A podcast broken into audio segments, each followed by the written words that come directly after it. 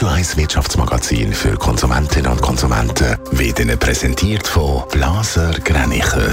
Vertrauensvolle Beratung und Verkauf von Immobilien blasergreinicher.ch Adrian Sutter. Bei der Swiss Life kommt es zum Wechsel in der Führung. Der aktuelle Finanzchef Matthias Ehrlich wird neuer Konzernchef. Er übernimmt das Amt von Patrick Forst, der zurücktreten tut. Für ihn seit nach vielen Jahren in dem Amt Zeit für einen neuen Schritt, heisst es in der Mitteilung von der Swiss Life.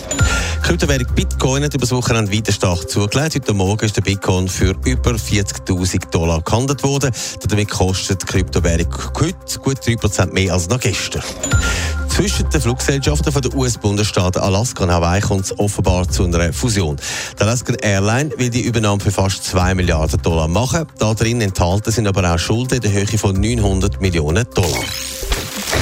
Die einen haben Weihnachtsgeschenke schon gepostet, für andere ist jetzt Zeit und wieder andere warten dieses Jahr wieder bis kurz vor Weihnachten und kommen dann noch ein bisschen in Stress. Adrian Sutter, eine Studie zeigt jetzt, was denn unter den Bäumen von Herr und Frau Schweizer wird liegen. Was ist da der Spitze? Ja, der, jeder hat den oder die im Umfeld, wo man denkt, ja, die hat schon alles. Und das kommt offenbar viel vor und darum ist in der Schweiz Top-Geschenk tatsächlich Geld. Oder eben Gucci. Mit dem können die Beschenkten dann machen, was sie wollen. Nicht besonders einfallsreich, aber nützlich. Dann gibt es natürlich die vielen Kinder und darum sind gemäss der Studie von EY nach wie vor Spielsachen an zweiter Stelle bei den Weihnachtsgeschenken.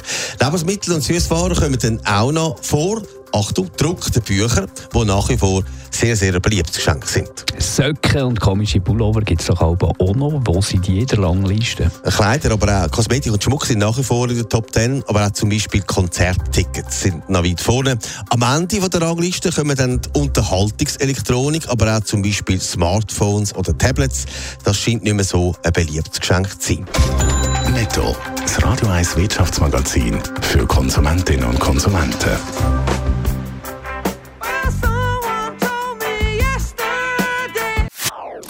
Das ist ein Radio 1 Podcast. Mehr Informationen auf radio1.ch.